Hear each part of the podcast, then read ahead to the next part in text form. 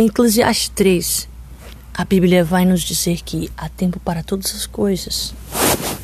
Há vários tempos e momentos em nossa vida. E falando sobre tempos e estações, é, falando, gostaria de falar hoje sobre o outono em específico. Porque eu entendo que o outono é uma época de transição, aonde as árvores precisam deixar as folhas caírem. Por quê?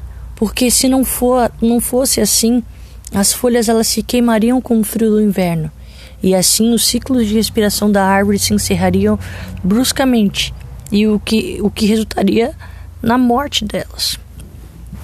E muitas vezes nós não respeitamos as estações que nos sobrevêm.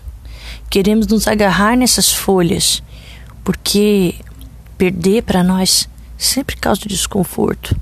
Então nos apegamos a nossas formas e assim paramos de crescer, de evoluir. Hoje eu quero te dizer isso. Deixe as folhas.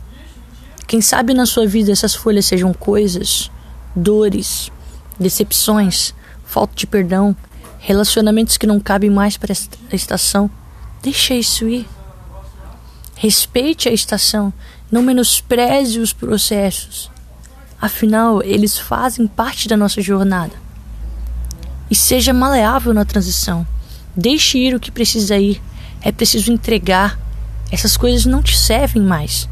Deixa aí para proteger o que é mais importante, a sua essência.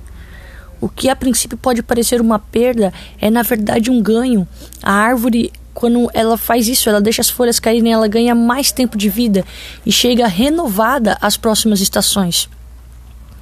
Quando você deixa ir o que precisa, você certamente adentrará o, o, no novo de Deus. E existem coisas, pessoas, sentimentos situações que você não pode levar para este novo tempo.